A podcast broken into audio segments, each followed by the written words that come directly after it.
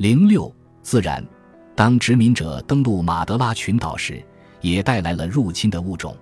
在较小的圣港岛上，兔子迅速逃离了牢笼，吞噬了当地的植物。其他的入侵物种接踵而至。在殖民地统治一个世纪之后，马德拉群岛当地的一种蜗牛已经灭绝。但是记录表明，马德拉群岛绝大多数物种的灭绝都是最近两个世纪才发生的悲剧。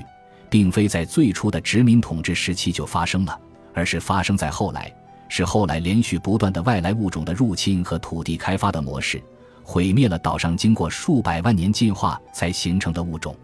马德拉群岛上的树木、水、土壤、动物和植物，以及群岛周围的海域，都被当作免费的礼物，被转变成一系列生产的投入。杰里米·杰克逊在一篇产生了重大影响的论文。自从哥伦布时代以来的海礁中写道：“自从年轻的哥伦布来到了马德拉群岛那个时代以来，人类是如何毁灭了当地的物种？人类在资本主义制度下虐待着我们赖以生存并是其一部分的生态系统。比如，资本家很高兴地看到海洋成为这两样东西，既是我们即将捕捞的海鲜的储存设备，又是我们在陆地上产生的瓦砾的垃圾坑。”食物和垃圾的均衡很快将要倾斜，到二零五零年时，预计当最后一批商用海鱼捕捞上岸两年之后，海洋中塑料的数量将超过鱼的数量。这个知识层面上不太严谨的解释就是，人类给所到之处都带来了破坏。但是，自然界不仅仅是资源的储备库或者垃圾箱。我们之所以在故事的开篇讲了葡萄牙帝国的边疆，一个重要的原因就是马德拉群岛这个例子如此明确地表明，当生命网络中人类的新陈代谢被利益需求所驱使时，这个世界将发生什么。如果由利益来支配生命，就注定要发生一个意义重大的理智状态的转变，自然和社会之间的概念分离，这是一个重要的转变。但是与世界市场的诞生、对美洲的征服、对农民的剥夺相比，却往往相形见绌。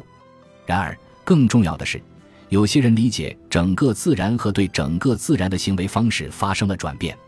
清楚地看到这一点很重要。急着总是某些人所做的事情。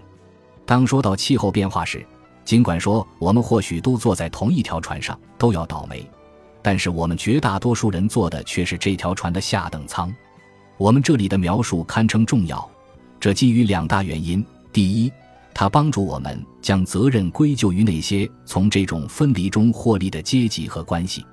第二，更具重要意义的是，人类从自然中分离现象的形成与一种将大量人口排除在外的运动关系密切。资本主义的兴起不仅让我们认为社会已经比较独立于生命网络了。而且认为大多数女性、原住民、奴隶以及各殖民地的人民并不是完全意义上的人，因而也不是社会的合格成员。这些人是非人类，或者说是勉强获得人类资格的人们。他们是自然的一部分，被当作社会妻儿般对待。他们被变得廉价了。将自然与社会切割开，将野蛮人与文明人分离开，这种做法为我们创造其他廉价物搭起了舞台。我们将在第一章里对此论述。在之后的五个世纪里，自然被重新制造、塑造、思考了许多遍。资本主义对廉价自然的践行会给出这样的定义：谁的生命和工作重要，谁的生命和工作不重要。其凸显的观点就是，自然和社会可以决定谁的劳动被认为具有价值，谁的劳动——照顾老弱病残的护理劳动、农业劳动。非人类自然的劳动被视而不见，之所以达到这样的程度，都是货币流通所致。而反过来，货币的价格又依赖于对全球的征服和统治。时代更迭不断，但是资本仍控制着食物，让工人勉强度日；